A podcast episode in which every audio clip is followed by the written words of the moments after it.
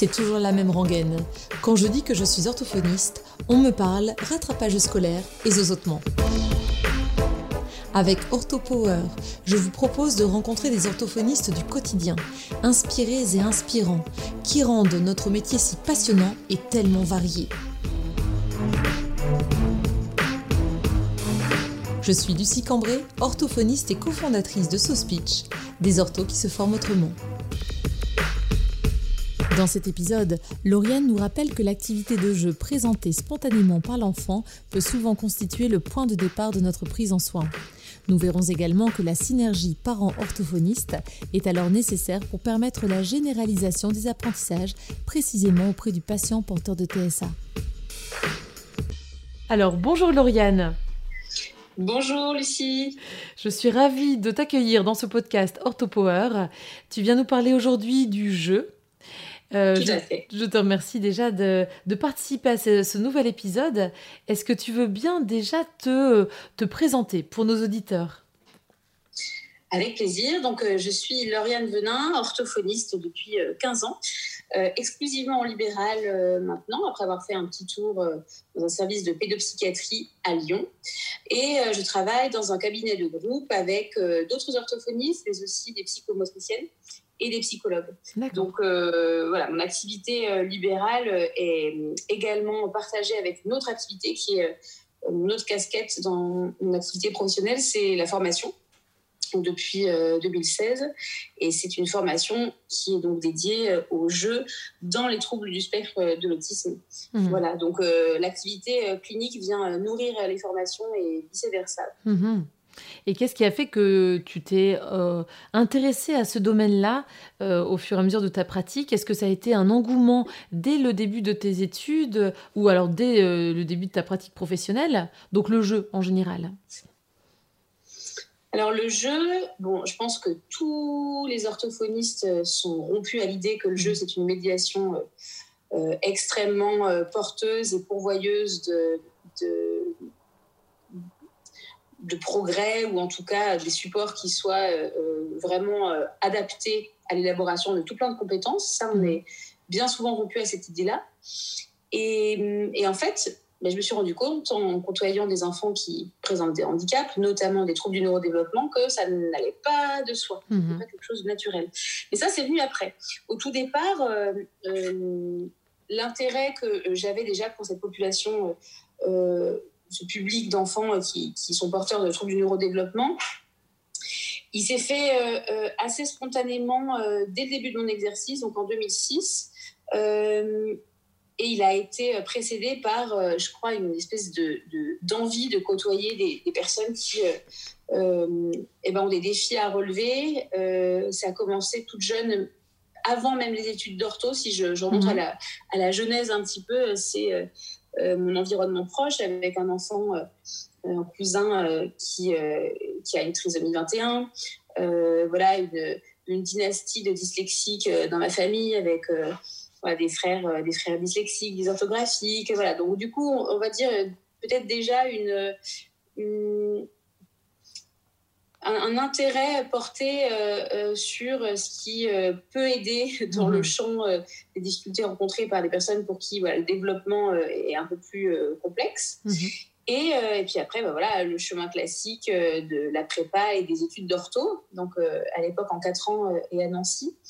Et là, j'ai fait des stages volontairement un peu tournés vers ben voilà, l'accompagnement de personnes qui présentent un autisme sans connaître euh, trop la théorie. Et puis, euh, bon, en 2006, euh, euh ouais, pas eu beaucoup de cours dans le domaine, donc un intérêt qui était quand même notoire, mais pas forcément étayé, mhm. très bien étayé au niveau théorique dans un premier temps. Mhm. Mais ouais, une, quand même un, attrait assez indéfini. J'expliquais pas trop pourquoi, mais l'impression d'être à ma place mhm. quand j'étais avec, avec ces, ces enfants-là. J'ai d'abord beaucoup travaillé avec des, euh, des enfants, hein, le public adulte. Euh, c'est, j'ai pas travaillé en institution avec des adultes, donc euh, je parle principalement d'enfants là hein, quand on va discuter. Mmh. et puis et puis des rencontres, des rencontres pendant des stages, mais aussi très tôt dans mon activité professionnelle, la rencontre d'un d'un jeune garçon qui avait un diagnostic de syndrome d'Asperger. Et comme souvent, ben, c'est la rencontre d'un enfant d'une famille qui donne envie d'aller plus loin et de se mhm. former. la rencontre avec cette famille, mais aussi le sentiment aigu de ne pas en savoir assez. Mhm. Euh, voilà, cette espèce de sentiment euh, d'usurpation qu'on peut avoir quand on est soignant et de se dire mais qui suis-je pour, euh, voilà, pour avoir la prétention de, de rééduquer ou d'accompagner. Mhm. Et donc j'ai commencé tout de suite par des formations, alors au départ sur le sujet des habiletés sociales, et puis ensuite voilà, d'autres formations qui m'ont conduite à, accepter de prendre en charge ces, ces enfants-là. Mhm, très bien. En effet, c'est un, sentiment qu'on retrouve quand même souvent hein. chez les orthophonistes ou euh, euh, chez tout, euh, tout, thérapeute dans une relation d'aide. Le sentiment d'usurpation, de ne pas euh, en savoir davantage, euh, d'être gêné, de ne pas tout connaître, et on ne peut jamais tout connaître, bien sûr. Et, cette soif d'apprendre aussi, cette soif d'apprendre pour euh, mieux soigner le patient, mieux accompagner le patient, c'est quelque chose qui revient très très souvent et qui nous pousse, je pense, à nous former en fait durant toute notre vie professionnelle en tant qu'orthophoniste, j'ai l'impression.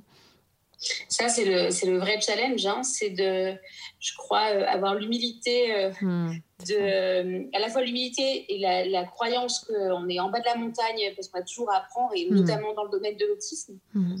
Et, à la fois, euh, va d'avoir euh, quand même conscience de ce qu'on peut apporter aux familles. Et c'est vraiment cette synergie expertise de, de l'orthophoniste et expertise parentale oui.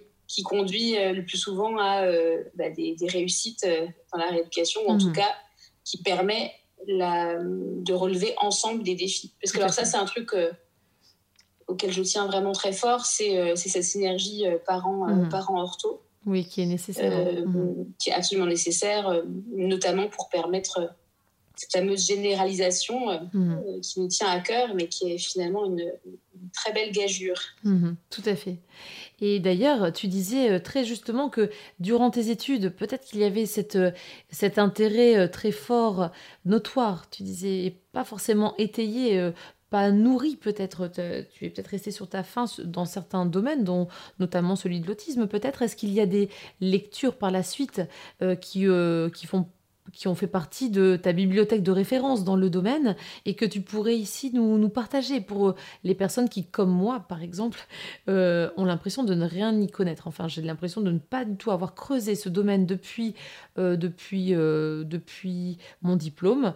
Oui, comme je te disais en aparté, j'ai participé à, à, des formations Macathon, je me suis intéressée quand même à tout ce qui était ABA, mais bon, on ne peut pas non plus euh, être au, fait de ce qui se fait dans tous les, euh, tous les domaines d'orthophonie et puis être euh, à la page quelque part de, des nombreux domaines de, prise en soin, de prise en charge. Alors est-ce que toi, tu as comme ça des références à nous partager, peut-être Lauriane? Oui. alors à brûle pour point, je vais forcément pas dire tout ce qui serait peut-être pertinent de lire pour commencer sur le sujet. Hmm. En tout cas, je veux juste dire que euh, moi, ce qui a toujours été euh, euh, important, ça a été les, formations et de m'inspirer aussi des bibliographies qui sont proposées par les, formateurs. Peut-être que il faut quand même que je parle du coup de ces formations en question, en question mm. notamment bah, des formations ABA, enfin en tout cas qui euh, apprennent à utiliser les sciences du comportement. Alors, euh, c'est pas souvent euh, fait par des orthophonistes, ça l'a été. Hein, je pense à une amie, Charlotte Gamard, qui a impulsé notamment ça dans les formations en orthophonie. Mmh. Donc, une orthophoniste qui parle à des orthophonistes d'ABA, c'était nouveau à mmh. l'époque. Euh, et puis, donc, tout un tas de, formations euh, ABA que j'ai euh, faites qui n'étaient pas du tout faites pour les orthophonistes, ah mais qui ont quand même permis hmm. d'avoir des réflexes comportementaux, parce qu'avec ce désir vraiment profond de d'être pas seulement une clinicienne chevronnée qui aime les rencontres et qui fait confiance à son style clinique, mais aussi d'aller confronter ça un petit peu à des choses plus scientifiques. Et là, c'est hmm. vraiment l'apport que m'a permis d'avoir la BA. Mhm. Et sinon, pour ce qui est des, des conseils de lecture, concernant la BA, une des références qui commence à dater maintenant, c'était la BA et pédagogie du progrès. Mhm. ça, c'est assez généraliste et il, est un petit peu, il a vécu maintenant. Hein, il y a des choses beaucoup plus précises. Notamment, je crois que si on veut être au fait de euh, l'épidémiologie, euh, de la prévalence de l'autisme, des rééducations qui sont euh, probantes. Je crois qu'il ne faut pas se priver de se procurer deux tomes de, du rééducation orthophonique qui date de 2016, oui, qui était coordonné par Alban Plateau et, Magali Lavielle-Guida, mhm. qui, est, voilà, qui sont deux tomes excellents et dans lequel, en plus, chaque article se réfère à des ouvrages vraiment de référence. Donc euh, voilà, là, euh, si je parle de d'ABA, il y a tout un tas de choses à évoquer, mais j'ai quand même envie de vous partager une référence, puisqu'on va parler du jeu. Oui. Euh, alors, il y a aussi de nombreux bouquins très très chouettes. Hein. Si on parle du, du, développement du jeu, peut-être le bouquin de Mary Sheridan, mhm. qui s'appelle Jeu et développement de l'enfant. qui est vraiment très bien, qui est très clair et qui parle du développement typique. Là.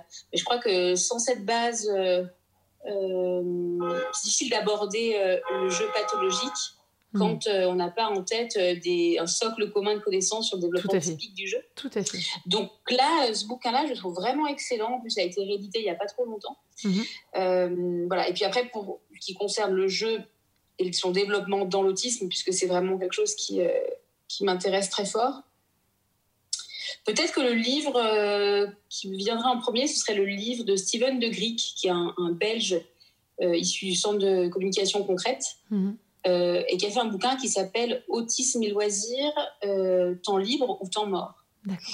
Et j'adore ce bouquin. je l'aime vraiment beaucoup. C'est ton bouquin préféré euh, dans ce domaine-là. Euh, en tout cas, là, tu as donné déjà une belle, belle palette de, références. Et puis, la rééducation orthophonique, oui, si en plus on peut euh, s'y plonger et avoir d'autres références apportées par les personnes qui ont écrit les articles, des articles mm. divers sur le sujet, ça peut être vraiment très intéressant en effet. Après, il y a des choses plus spécifiques encore. Euh, peut-être que j'aurai l'occasion un peu plus tard, on verra euh, si je suis pas trop pipette, euh, parler du vidéo modeling. Et voilà, pareil, il y a des ouvrages de référence et qui sont traduits en français sur le vidéo modeling, qui est une approche pour développer des comportements et notamment des comportements de jeu. Mm-hmm. voilà, bon, je... c'est difficile de faire une sélection. Oui, à chaque fois, on se dit ça euh, pour tous les épisodes que j'ai enregistrés. Donc maintenant, on arrive à une bonne vingtaine. Euh, à chaque fois, on se rend compte qu'on a, on aura encore énormément à dire euh, sur le sujet, dans ce domaine-là. Mais hum, c'est déjà très bien que tu nous, tu nous ouvres sur, sur ce pan. Donc si tu es d'accord, on va en parler davantage sur ce domaine du jeu. Est-ce que tu veux d'abord parler des, différentes étapes du jeu, pourquoi on joue en orthophonie, ou euh, je te laisse euh, commencer par ce que tu veux en fait alors, par quel bout le prendre Il y a tellement de choses hyper intéressantes à développer. Peut-être, euh, effectivement, commencer par parler du développement typique du jeu, comme ça, on utilise le même lexique et puis. Hmm.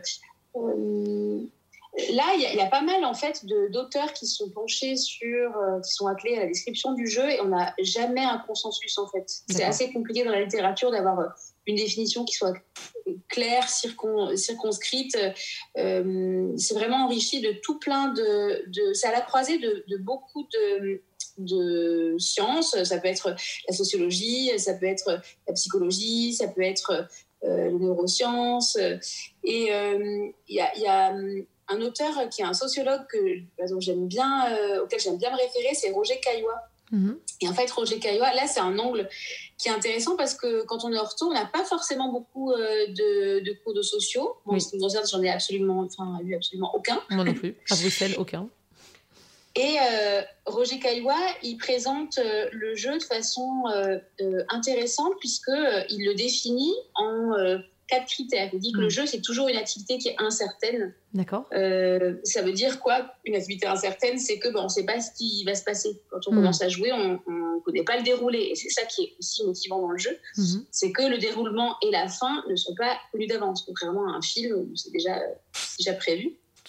Et euh, il explique aussi que cette incertitude, elle peut concerner la victoire, si c'est un jeu compétitif. Donc, est-ce mhm. que je vais gagner Est-ce que, est que je vais perdre euh, Mais ça peut aussi être l'incertitude qui est euh, liée à, au déroulé du jeu. Par mhm. exemple, si je joue à Tetris, je sais très bien que je vais perdre. vous me direz si vous allez faire.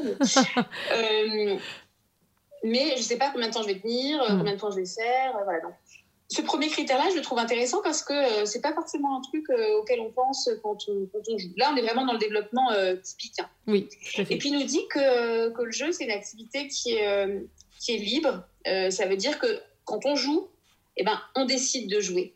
Si on nous impose de jouer, c'est plus du jeu. C'est plus du ça veut dire que peut-être que euh, visuellement, voilà, je vais tenir des cartes, euh, je vais hmm. euh, jouer aux petits chevaux avec ma grand-mère, etc. Mais si j'ai pas décidé librement hmm. d'être dans cette activité, eh ben, c'est plus du jeu. Et ça, je trouve ça vachement intéressant quand on est ortho bah d'avoir ça en tête. Parce que tu parles de jeu, on va jouer ou alors on va travailler avec tes patients? Ah. Ça, c'est le fameux subterfuge, euh, fameux subter stratagème, même on pourrait dire, euh, des orthophonistes qui savent euh, avec excellence lier travail mm, et mm. jeu. Bah, mm. par contre, on a certains petits qui sont absolument pas du pain. Voilà, c'est ça. ah voilà, on sort une boîte et puis qu'on dit on va jouer. Et en fait, oui, il y a des cartes, il y a des pions, il y a des dés, mais, on, en va fait, pas on va travailler. Aïe, aïe, oui. c'est vraiment ça. La grosse filouterie.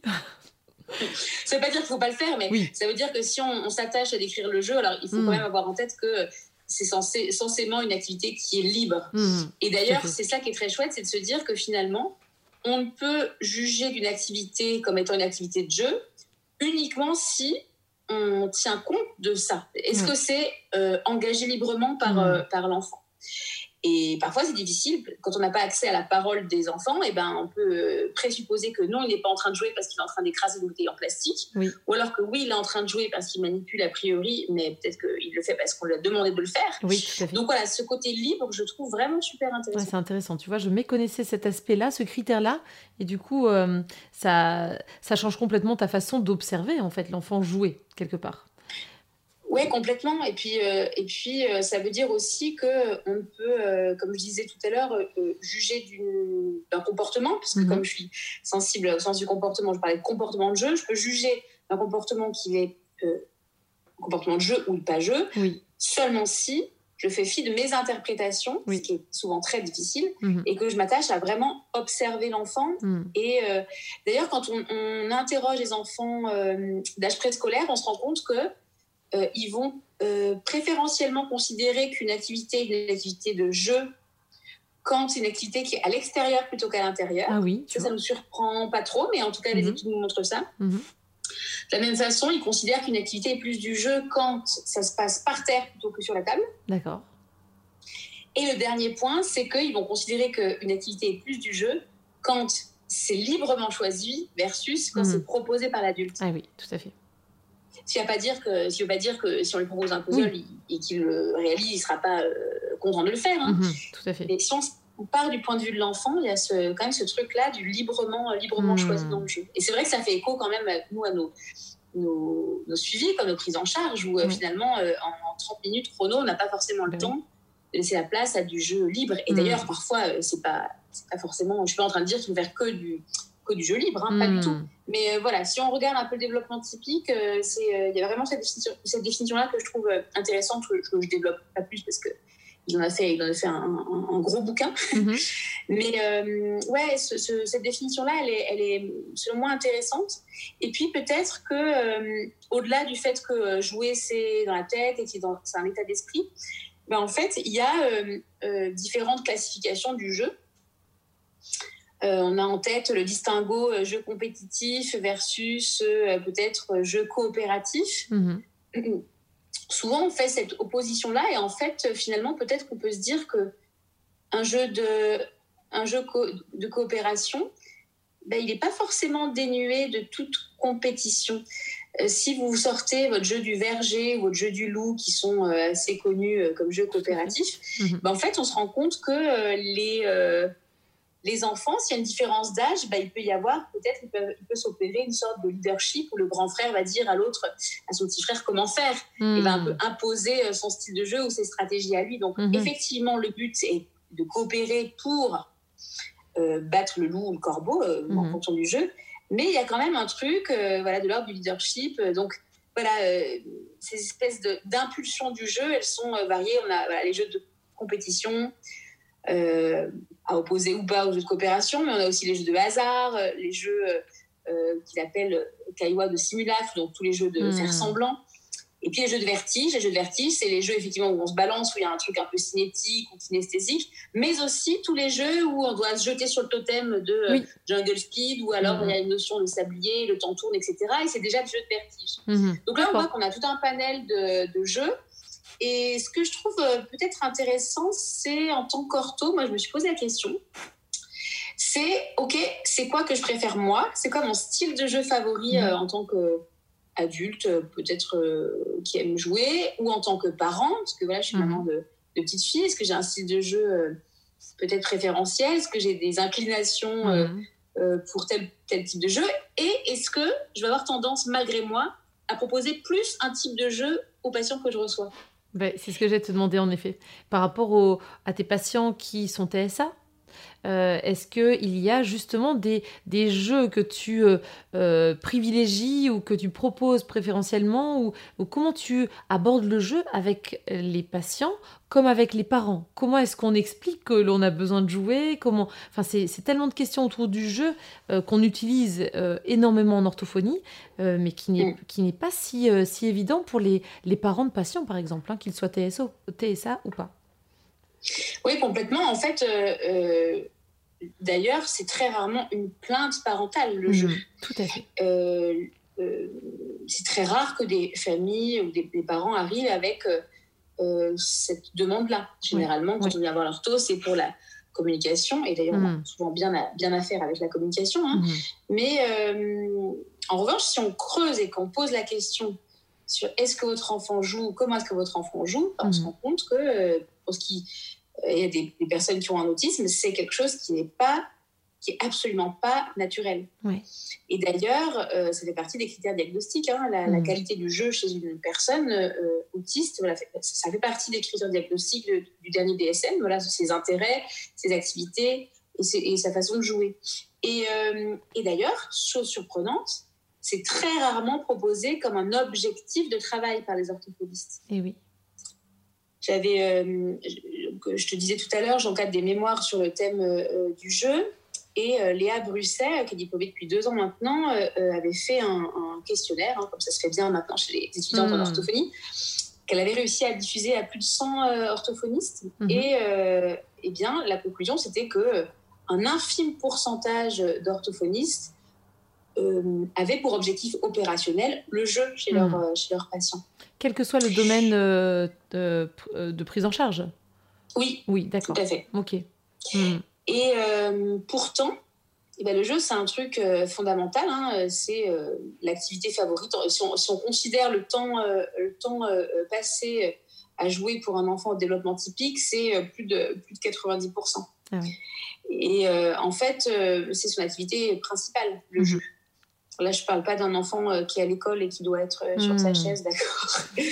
Euh, mais si on observe notre enfant sur une journée, hmm. son activité principale, c'est le jeu. Et pour cause, en fait, le jeu, il, a plein plein de vertus. et en fait, ça n'est pas que occuper son temps. On va voir hmm. avec les enfants qui ont un autisme, peut-être la vertu principale du, du, jeu naissant chez un enfant qui ne jouait pas avant, ça va être d'occuper son temps libre. On parlait de, dans le développement typique, mais du coup, occuper son temps libre, c'est être autonome. Mm-hmm. Et ça, c'est un truc euh, énorme pour une famille et pour mm. un enfant en termes de, de qualité de vie. On le voit bien hein, quand on a des tout petits, euh, des enfants qui n'ont pas de handicap, hein, mais on a des tout petits qui commencent à jouer tout seuls dans leur chambre. Oh, super, je peux euh, faire la cuisine, je peux mm. prendre l'apéro tranquille avec les copains, euh, je peux lire un bouquin. Mm. Et on, voit bien que ce, cet aspect de d'autonomie est quand même fort corrélé, fortement corrélé aux capacités de, que l'enfant a à utiliser les ressources de son environnement et notamment les ressources ludiques ou alors. Mm tout peut être jeu de toute façon, hein, même s'il euh, a trois bouts de bois. Donc, euh, le jeu, c'est un truc euh, qui, qui devrait pour moi être vraiment à la fois être utilisé comme on sait si bien le faire. Oui. comme un, moyen, comme une mhm. médiation. Mais aussi le but, un objectif en fait finalement. Exactement, mhm. exactement. Parce que euh, bon, le jeu revêt tout plein de tout plein de fonctions euh, d'apprentissage évidemment, mais aussi de socialisation. ça sert à développer sa communication. C'est vraiment autour de jeu que vont se greffer tout plein de compétences en communication. voilà, une théorie aussi de, du relâchement, c'est-à-dire que les temps récréatifs à l'école, ils sont là pour ça. C'est-à-dire que si on, si l'enfant veut, pouvoir s'engager pleinement dans une activité, une tâche cognitive, hmm. il faut qu'il y ait des moments euh, de, on va dire, euh, de, un peu off, mais oui. off, quoi, où l'attention elle est en pause et, euh, et voilà donc il y a ça, mais aussi là il y a des, des recherches en, neurosciences qui nous disent des choses incroyables et qui commencent à révéler d'autres dimensions dans le dans le jeu. et voilà, on a des, des examens de, de de travaux de recherche euh, qui montrent que le jeu, en fait, c'est aussi une façon de bâtir euh, et de façonner les régions du cerveau mhm. qui sont associées aux émotions, à la motivation et à la récompense. Mhm. Et du coup, là, on voit bien que, euh, eh bien, jouer, ça développe des compétences, mais ça développe aussi notre propension à apprendre. Voilà, ça mhm. développe la motivation, ça développe euh, les émotions, etc. Donc euh, là, sans, sans euh, décrire tous les, les aspects absolument géniaux que permettent le jeu, je crois qu'on peut retenir aussi ce truc-là, que ça va vraiment influer sur les structures neurologiques. Ça va mhm. impacter positivement la prédisposition des enfants à apprendre. Tout à fait. Et sur leur vie du coup sociale, mais aussi leur euh, leur développement cognitif, tout simplement en fait. C'est ça. Tout à fait. C'est hyper Exactement. Et puis un enfant qui joue, c'est un enfant qui euh, qui s'autorégule. Hmm. C'est un enfant euh, qui met à l'épreuve sa flexibilité de pensée.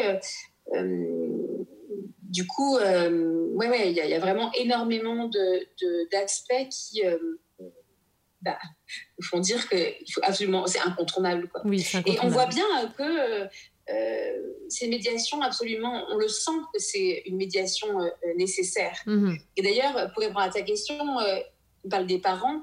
C'est vrai que parfois les parents peuvent s'interroger sur, sur ça. Il y a sûrement peut-être d'autres professionnels que moi qui ont éprouvé une difficulté à répondre à cette question-là au début de leur exercice. Mhm. Ah, euh, vous avez joué. Ah, je vous ai entendu, vous avez joué. Et puis hmm. on se sent un peu, euh, on sent un peu bête. On a l'impression que c'est un, un reproche. Bah, je te disais en aparté, juste avant de commencer euh, l'enregistrement, que j'avais effectué mon, mémoire sur le jeu, sur le thème du jeu, mmh. et euh, le sous-titre du mémoire, donc qui date de 2002, enfin tu vois, ça commence à dater, mais en gros, euh, je pense qu'on pourrait encore entendre cette question-là, c'est pourquoi jouez-vous avec, avec mon enfant? Donc pourquoi jouez-vous avec mon enfant alors qu'il peut très bien le faire à la maison? En gros, ça voulait dire mais pourquoi jouer en orthophonie? Quels apports ça pouvait euh, mm. euh, comporter euh, en orthophonie? Et, ce qui est intéressant, c'est que tu évoques le jeu comme étant un objectif. Comment tu le présentes aux parents qui peuvent être tout à fait étonnés que la communication, la construction, le, tout ce que tu as déjà évoqué comme bienfait passe par le jeu, mais aussi le jeu soit un objectif de, de, rééducation quelque part? Mm. Oh, souvent, les, parents, ils sont pas trop difficiles à convaincre. Quand je pose la question, alors pour ce qui est du côté euh, utilisation du jeu, euh, finalement, on peut leur dire, ben voilà, avec euh, ce matériel-là, mmh. j'ai pour objectif ça. Mmh. Et alors, on essaie de pas être trop dans un truc descendant où on impose. Hein. Il faut aussi mmh. peut-être interroger la culture de la famille, et pas utiliser certains jeux qui euh, euh, peut-être sont insupportables pour les oreilles du, de la mère ou du père. Par exemple, on va peut-être pas apprendre à l'enfant à utiliser les instruments de musique si on a des, des hyperacousiques à la maison. Mhm. Euh, voilà, on a certains types de jeux qui sont préférés ou pas. Par exemple, s'il y a un tout petit bébé à la maison, peut-être on va pas commencer par utiliser des Lego ou des, petits, des jeux avec des petites pièces. Donc c'est aussi hyper intéressant d'interroger la famille sur sa culture du jeu. Ah ouais, c'est très bien, tu vois, euh. parce que ça, je ne fais pas du tout. Alors, j'ai très peu de tout petits euh, euh, et pas du tout de patients qui ont un TSA, en fait. mais mm. c'est vrai que de poser la question de comment est vécu le jeu, quelle représentation du jeu il y a à la maison, c'est intéressant. Je pense que je le, j'y pense, tu vois, seulement pour les patients qui, dont les parents plutôt ont tendance à ne pas chanter avec leur, leur enfant, tu vois. Et au tout début de mon exercice, je me disais, ben, bon, bah, là, l'enfant, on, on lui lit pas d'histoire, on lui chante pas de comptine, mais en même temps, très très vite, je me suis rendu compte que peut-être que le parent lui-même n'avait pas connu euh, ses propres parents qui lui avaient chanté des comptines, qui lui avaient raconté des histoires, et que ça faisait tout simplement pas partie de sa relation à son enfant. Une relation qui peut être tout à fait aimante, attentionnée, euh, mais sans forcément les mêmes représentations que qu'on peut avoir de l'histoire, du jeu, de la musique. Et donc c'est vrai que c'est intéressant que tu évoques euh, l'importance de questionner la représentation du jeu au sein de la famille, parce que ça sera peut-être pas la même que la nôtre. Et puis aussi les petites, les, les petits éléments, euh, en effet, euh, je pense aux, petites briques de Lego ou, au bruit, s'il y a des hyperacousiques dans la famille, en effet, c'est des, éléments très intéressants à, à questionner et, et, à avoir en tête, en effet. Oui, c'est vraiment cette perspective culturelle du, du, jeu, c'est-à-dire que il faut à la fois réussir peut-être à, à lier la connaissance qu'on a sur euh, les différents jeux fonctionnels hmm. euh, qu'un enfant va rencontrer euh, à la crèche, à l'école, dans ses différents environnements de vie. Là, par jeu fonctionnel, j'entends bah, tous les jeux qu'on utilise pour leur fonction. Donc, hmm. vous allez shooter dans un ballon, tourner les pages d'un livre, des instruments de musique, etc. C'est ce qui précède le jeu symbolique. Hmm. Et le jeu de faire semblant. donc, il faut jongler avec cette connaissance qu'on a là. Alors, il y a certains ouvrages qui, peuvent, euh, qui peuvent nous aider. Je pense au, bouquin qui a été réédité il n'y a pas longtemps euh, de Denise Garon, à l'origine, qui s'appelle le système ESAR, E-S-A-R, mhm. qui est au départ une classification du jeu. Donc on peut trouver pas mal d'idées de, de, de jeux fonctionnels. Donc à la fois, il faut savoir jongler et, avec la connaissance qu'on a nous en tant que professionnels sur les jeux qui sont adaptés à l'enfant par rapport à son âge, etc., par rapport à son niveau de développement mais aussi de le combiner avec la culture familiale. Tout à fait. Euh, là, mhm. j'ai en tête euh, euh, une famille dont la maman était, a grandi au Rwanda. Mhm. Et je m'étais amusée à l'interviewer et, et, elle posait des questions sur comment est-ce qu'elle jouait quand elle était petite. Et ben, alors déjà, elle m'expliquait que ben, les enfants, tant qu'ils ne marchent pas, ils sont portés. Mhm. Donc les petits jeux de hochet et compagnie, euh, ce qui est très en vogue aussi, la motricité libre euh, qu'on propose en Occident. Mhm. Euh, bah là, ça n'avait pas lieu d'être et ça marche quand même. Hein. Mhm. Donc ça veut dire que voilà, beaucoup de jeux avec du détournement d'objets, le régime de banane qui devient la poupée, mhm. les grillages qui sont mis en boule pour en faire des ballons. là, on peut dire que l'aspect créatif, il est bien, bien prégnant. tout à fait. Euh, et, ces enfants-là, ils jouent très bien, ils jouent différemment, ils jouent pas dans le même ordre. Donc les représentations qu'on a en termes de développement typique, hein, où on mmh. passe du jeu sensorimoteur au jeu de faire semblant en passant par le jeu fonctionnel, mmh. eh bien, il faut aussi avoir en tête que ce sont des représentations qui sont occidentales. Et euh, euh, je crois qu'il faut toujours avoir en tête ce, truc-là, c'est-à-dire que nous, ce qu'on amène, c'est notre connaissance d'orthophoniste occidental, mhm. et que finalement, euh, l'important, c'est de, de, jouer. Voilà. Mhm, tout à fait. Alors, comment tu fais concrètement avec euh, les patients précisément qui sont porteurs de TSA euh, Est-ce que tu as euh, des repères qui viennent en tête ou, des, hum, des, éléments que tu pourrais partager avec, avec nous, auditeurs, pour qu'on mmh. puisse s'y retrouver un peu dans... Est-ce que tu as une grille comme ça de, ou une liste de jeux que tu préfères proposer en premier? Mmh. Alors, euh, en fait, ce que je préfère proposer en premier, c'est ce qui va conférer à l'enfant mhm. plus d'autonomie. Ça, c'est vraiment, euh, c'est vraiment mon leitmotiv. Qu'est-ce qui mhm. va, dans la vie de cet enfant-là, lui procurer plus d'autonomie et euh, qu'est-ce qui sera pourvoyeur d'une qualité de vie meilleure? C'est ce que je disais tout, à l'heure. Alors, c'est extrêmement ambitieux.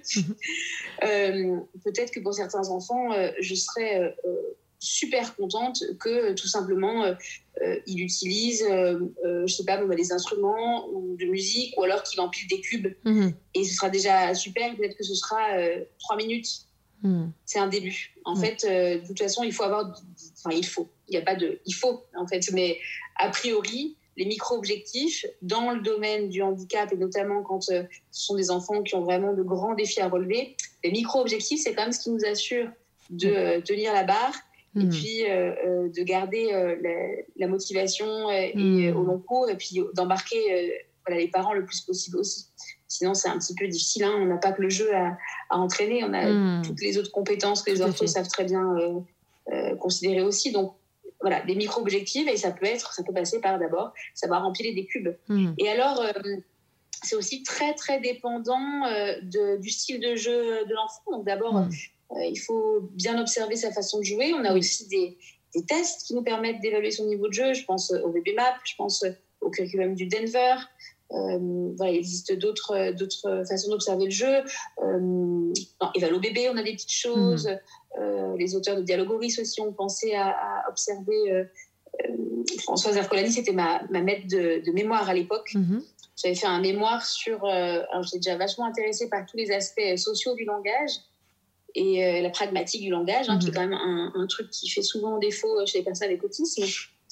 Et je m'étais intéressée, euh, ça c'est parce que dans mon histoire personnelle, j'avais eu un, ami qui était voilà, mort d'une leucémie foudroyante quand j'étais petite. Et du coup, je crois qu'il y a eu des restes. Euh, et j'ai choisi de travailler avec des enfants qui étaient hospitalisés en chambre stérile. Mhm.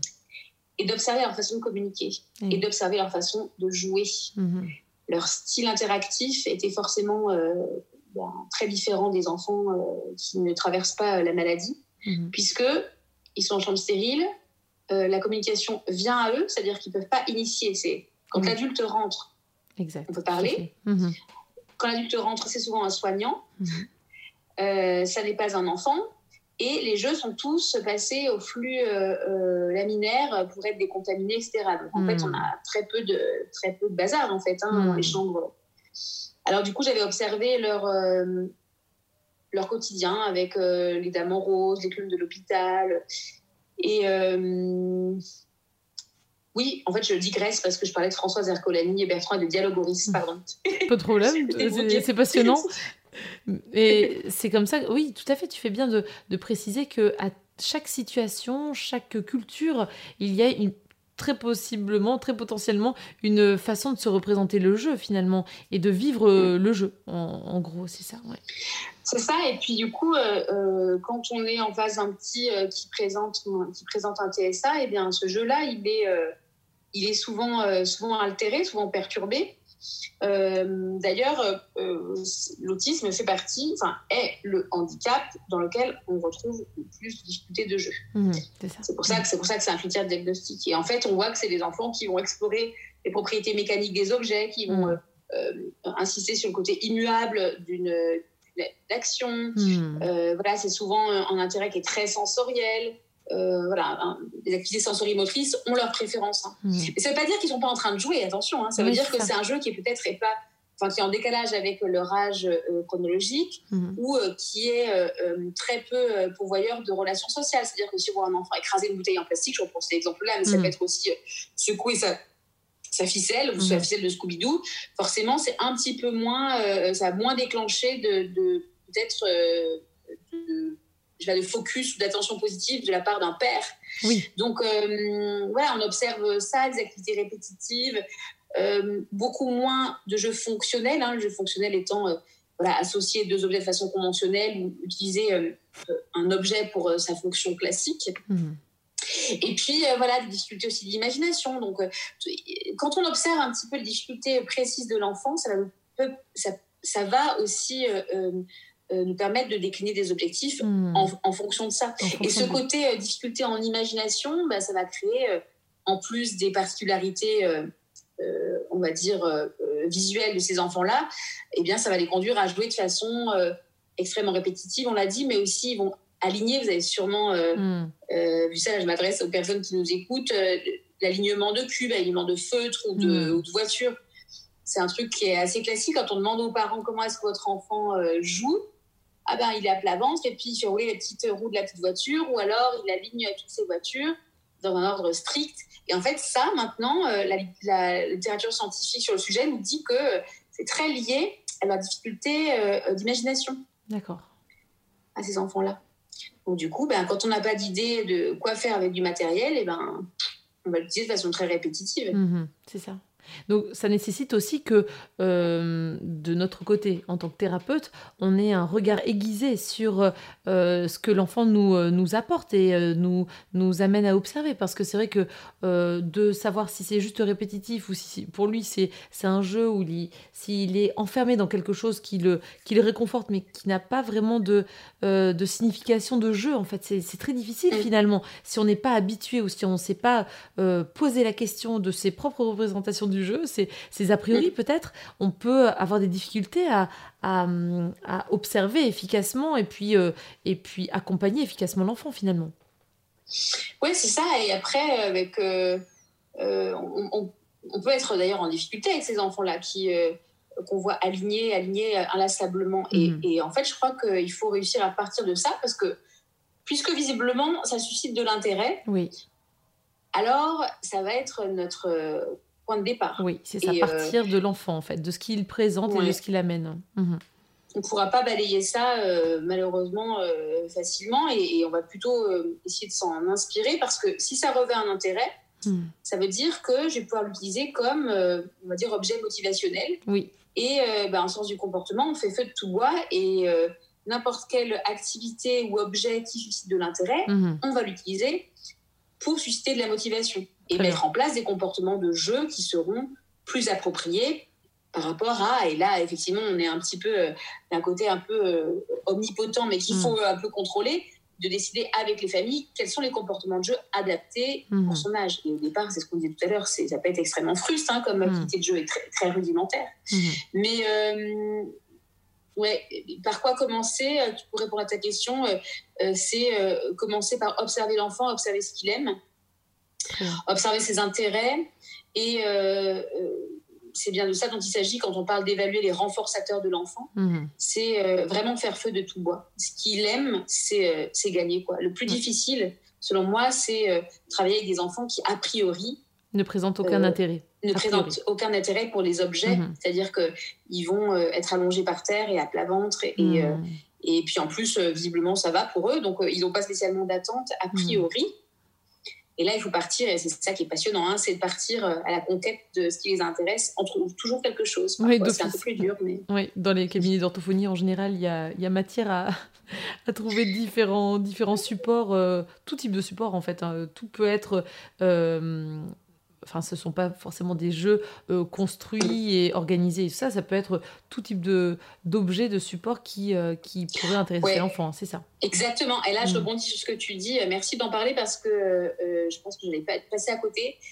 c'est super riche de ne pas utiliser que des jeux manufacturés, mais mm. effectivement d'aller vers de l'activité physique, de les porter ses enfants, de les tourner, de les faire mm. tourner dans les airs c'est quand on n'a pas mal au dos, n'est-ce pas? Euh, De les tirer sur euh, une couverture, euh, d'utiliser tout un tas de... les massages aussi. Hmm. Donc là, c'est de l'activité qui devient une activité ludique, alors que ce n'est pas un support manufacturé de jeu comme, comme on l'entend, mais avec le hmm. jeu, le jeu, c'est aussi des activités de jeu, c'est aussi des activités de loisirs. Hmm. C'est pas que le jeu, effectivement, dans sa boîte. Et est-ce que tu fais euh, entrer les parents? Est-ce que vous faites euh, Tout dépend très certainement de l'âge et de ce que de l'âge du patient et de ce que tu euh, tu souhaites travailler ce jour-là ou dans cette prise en charge là avec lui. Mais est-ce que ça t'arrive souvent de faire entrer le, ou les parents en séance pour évoquer tout ce que tu nous évoques très, très facilement au sujet du jeu, pour qu'il soit partie prenante de la rééducation et qu'il puisse éventuellement euh, être euh, à l'écoute de ce que l'enfant présente au quotidien comme intérêt pour euh, des activités, pour les coacher quelque part? Est-ce que ça se fait ou pas du tout? Alors, c'est complètement ma façon de travailler en tout cas. D'accord. en fait, tous les parents euh, participe à toutes les séances. Super. Mhm. Après, il y a des exceptions, hein, les enfants qui ne peuvent venir qu'en taxi, mhm. euh, ou, des enfants que je suis depuis des années et puis qui ont 13 ou 14 ans. Mhm. Euh, voilà, parfois, les parents ont besoin de souffler pendant la séance. mais sinon, si je fais un à vue de nez, je dirais que oui, 90% des familles participent aux séances. et ça, c'est un, c'est pas si facile parce que inviter les parents à la séance, ça ne veut pas dire comment dire ça? Ça veut pas forcément dire que on va réussir à faire un truc qu'on viserait, c'est-à-dire permettre une généralisation. Mmh. Parce qu'en fait, un parent qui est observateur, c'est super. À mon avis, c'est déjà mieux que, que rien. Mmh. mais pour qui est vraiment cet échange fructueux, je disais au tout début, cette synergie d'expertise, parents et professionnels, il faut autre chose. Ça, c'est quelque chose euh, qui m'interroge qui beaucoup en ce moment. Je, je, je, sens les limites que, que je peux avoir. J'essaie de leur expliquer euh, beaucoup ce que je fais. Euh, d'ailleurs, moi, ça m'aide en fait d'avoir les parents parce que du coup, je sais ce que je fais. hein, ce qui se conçoit bien s'énonce clairement. Comme mhm. quand on a des stagiaires et qu'on explique ce qu'on fait. En fait, je trouve ça vraiment intéressant pour ça. Mhm. Et du coup, de, de, quels outils on dispose pour euh, bah, leur partager des, procédures, par exemple, hmm. qui sont réputées efficaces. Voilà. Et en tant qu'expert de la com ou expert euh, dans le domaine du jeu, ben voilà, on a en tête des procédures qui fonctionnent. Comment faire pour leur donner la main? Comment faire hmm. pour euh, euh, pour générer de l'empowerment et leur donner une capacité d'agir suffisante pour que, euh, et ben, que ce soit pas circonscrit euh, au bureau de l'ortho, hein, toutes les compétences qui, qui, vont se développer, mais qui soient généralisées mhm. au lieu, aux personnes, au matériel. Ça, c'est une, gageure qui n'a de cesse de me turlupiner depuis quelques mois. parce que ben, j'ai pas reçu de formation sur alors sur l'accompagnement parental j'ai eu des choses hein, mais euh, euh, vraiment sur l'intégration spécifique des parents en orthophonie pour développer des compétences très précises, notamment de jeu. Euh, c'est chose que je fais un peu spontanément et un mhm. peu naturellement, et puis avec les lectures que, que je fais. Bon, il y a une formation là que, que, que je vise, que j'ai très envie de faire, mhm. qui commence là à être amenée en France une formation qui s'appelle Pacte, euh, qui vient d'Angleterre et en fait, euh, dont euh, la base théorique, c'est l'intégration des parents avec beaucoup, beaucoup de vidéos, mhm. utilisation de vidéos parentales et des feedbacks réguliers sur ce qu'on observe à la maison. Mhm. Et ça, c'est quand même quelque chose que j'ai essayé de faire dans les différents travaux de mémoire que j'ai encadrés là, les dernières années, puisque l'objectif était de développer un matériel pour euh, augmenter euh, les compétences de jeu chez les enfants avec euh, autisme en utilisant un outil qui est le vidéo modeling. Mhm. en quelques mots, le vidéo modeling, c'est montrer le modèle d'une compétence, d'un comportement à l'enfant mhm. et lui demander de refaire. C'est ce qu'on appelle une guidance. Donc, on mhm. le guide en lui montrant le modèle, non pas le modèle humain, mais un modèle sur vidéo, parce qu'on s'est rendu compte avec les différentes études là, qui sont menées depuis les années 2000 que euh, eh ben, ça allait plus vite, donc mhm. euh, l'enfant apprenait plus vite et que ça convenait bien à ses particularités cognitives et visuelles, parce que du coup, ben, il y a un focus qui est fait sur la tâche elle-même et pas sur euh, ben, le bijou de l'ortho qui est en train de mhm. manipuler ou, je sais pas moi, mais le rideau qui pendouille ou le mhm. miroir qui est à droite, etc. Et donc, du coup, l'idée c'était comment faire pour que ces compétences de jeu qu'on travaille avec du vidéo modeling en séance soit reproductible à la maison. Mhm. Et là, du coup, euh, on, a, on avait créé, euh, donc avec euh, Cassandre Pokimika, je, je, rends à César ce qui appartient à César, une étudiante l'année dernière qui donc a intégré les parents dans l'entraînement. Le, dans et l'idée, c'était que ce soit refait à la maison. Donc, pour pouvoir refaire à la maison, il faut que les parents soient là en séance. Tout à fait. Parce que sinon, c'est très biaisé. Donc, mhm. ouais, je, je, ne saurais pas faire autrement en fait que d'accueillir les, les parents en, séance. Et, mm. euh, oui, je crois que je ne saurais pas faire autrement maintenant. Ah, c'est passionnant. C'est vraiment passionnant parce que c'est vrai que dans finalement pas mal de prises en charge, prises en soins, dans pas mal de domaines différents, on se rend compte que quand il y a cette, euh, cette participation euh, des parents qui partagent bien plus de temps que, que nous avec l'enfant au quotidien et dans la semaine, euh, s'il n'y avait pas cette participation, bah, on, on, perdrait quelque chose.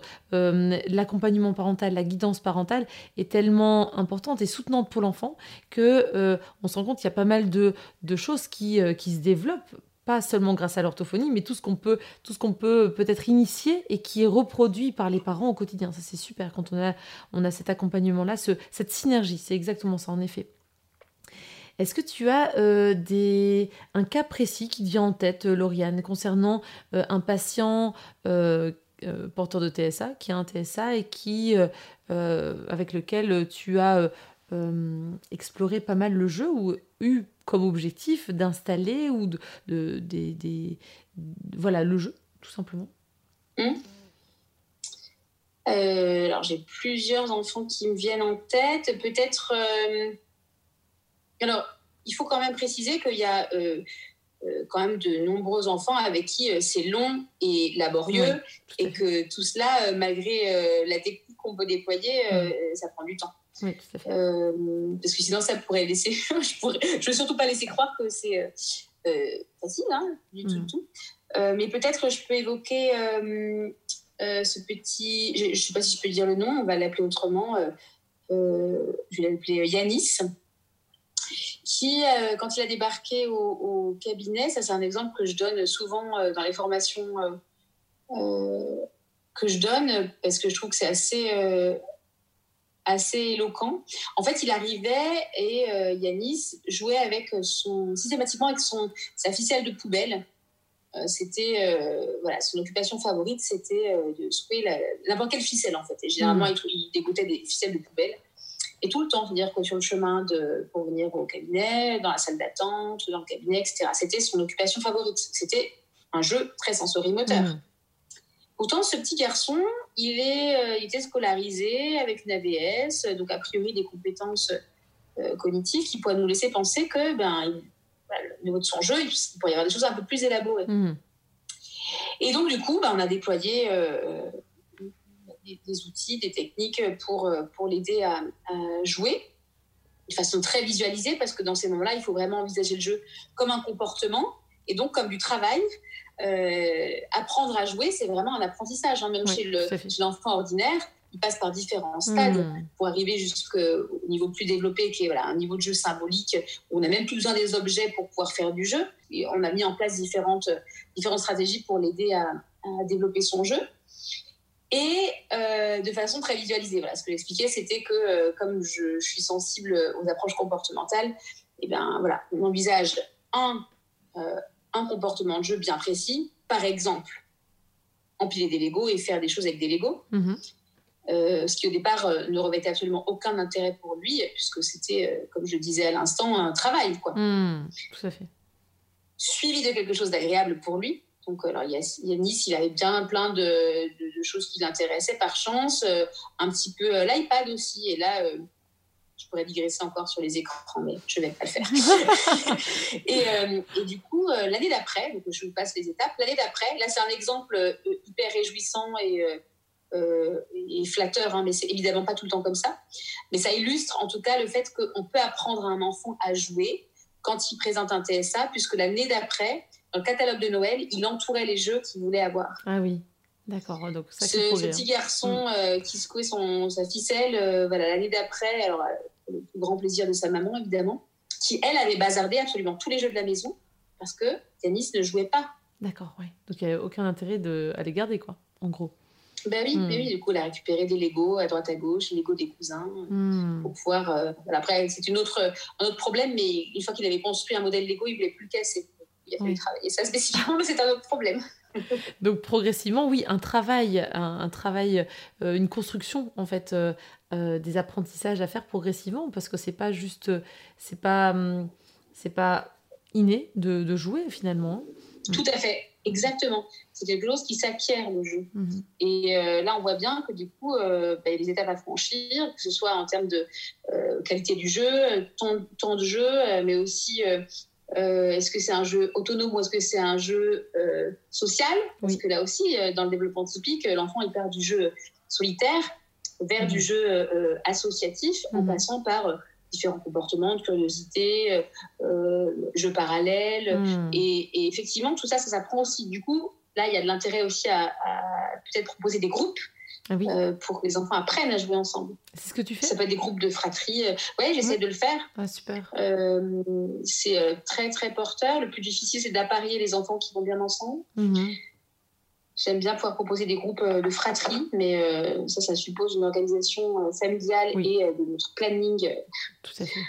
Avec la nomenclature qui est la nôtre, j'en profite juste pour glisser qu'on n'a quand même pas beaucoup de, de moyens, de, de nomenclature pour pouvoir mettre en œuvre comme on aimerait euh, tout ça. Hein. C'est quand même, mm. euh, c'est un peu éreintant hein, de, de proposer des choses qui peuvent correspondre aux besoins des familles et des enfants avec, on va dire, notre cadre un peu étriqué en termes mmh. de l'égalité. Quoi. Mais oui, des groupes, c'est super. Il y a des groupes de légothérapie notamment, et là, c'est quand on envisage le jeu comme une médiation, notamment. Mmh. Yacine, Yanis, pardon, il a eu une, un groupe justement de l'égothérapie avec une autre jeune fille là pour développer, je m'en sers beaucoup pour développer des compétences plutôt sociales. Et euh, les habiletés pragmatiques et, euh, conversationnelles. Hmm, très bien. C'est passionnant. On pourrait de nouveau y passer des heures. Euh, est-ce que tu pourrais me dire, Lauriane, selon toi, justement, c'est quoi cette, quelle est cette capacité, cette compétence, ce, ce pouvoir de l'orthophoniste ou de l'orthophonie, en fait, euh, toi, tu penseras à quelle, euh, quelle qualité, par exemple? Euh, C'est une question difficile. Peut-être que, que notre qualité d'orthophoniste, quand il s'agit de travailler avec ces, ces enfants-là, et puis si on pense à développer les compétences de jeu, c'est d'avoir suffisamment confiance peut-être dans techniques dont on dispose pour euh, bah, développer les compétences de jeu chez l'enfant, ou euh, d'autres compétences hein, d'ailleurs, et à la fois d'avoir une conscience peut-être renouvelée que sans la famille, mmh. eh ben, finalement, euh, on ne pourra pas généraliser, mmh. et que on est on a toujours à apprendre de l'enfant et de la famille. Et ouais, je crois que notre super pouvoir, c'est de réussir à interroger constamment euh, cette, euh, cette synergie-là et de ne pas être dans la toute-puissance du mmh. soignant. Euh, je crois que les orthophonistes sont quand même très, très forts pour interroger, interroger vraiment le quotidien des familles et, et, écouter ce qui se passe. Je crois que c'était beaucoup l'écueil que c'est peut-être l'écueil des débuts. En tout cas, mon écueil à moi, c'était d'être vraiment dans le. d'être très proactif, d'être vraiment dans la technique, mhm. euh, d'être. Euh, euh, et puis finalement, bah, ça ne suffit pas. Mhm. Je crois que ça, ça, suffit pas. Ça doit, ça doit se nourrir. Et j'ai l'impression que les orthophonistes, quand même, on a quand même globalement bien, bien ce, super pouvoir-là, quoi, de, de, jongler entre technique et puis, et puis relation, relation oui, humaine. Tout à fait. Je, te rejoins tout à fait sur ce point et je pense qu'on a beaucoup à apprendre de nos patients.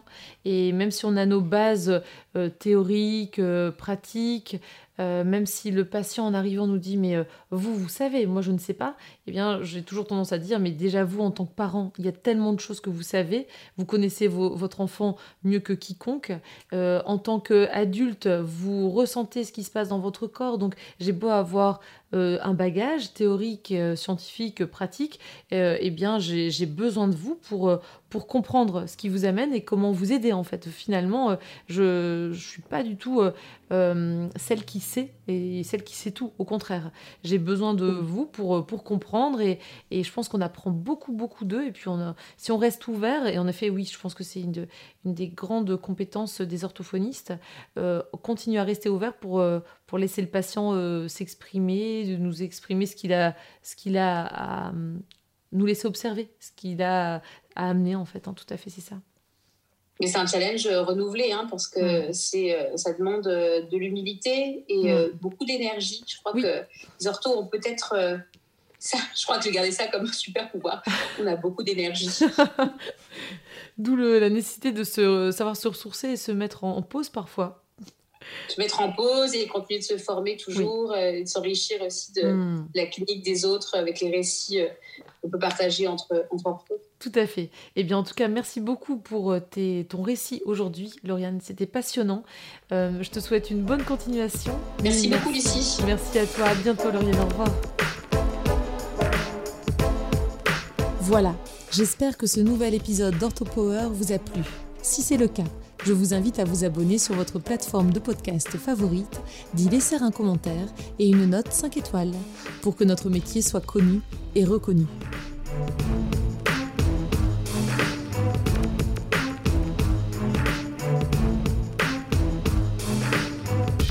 Orthopower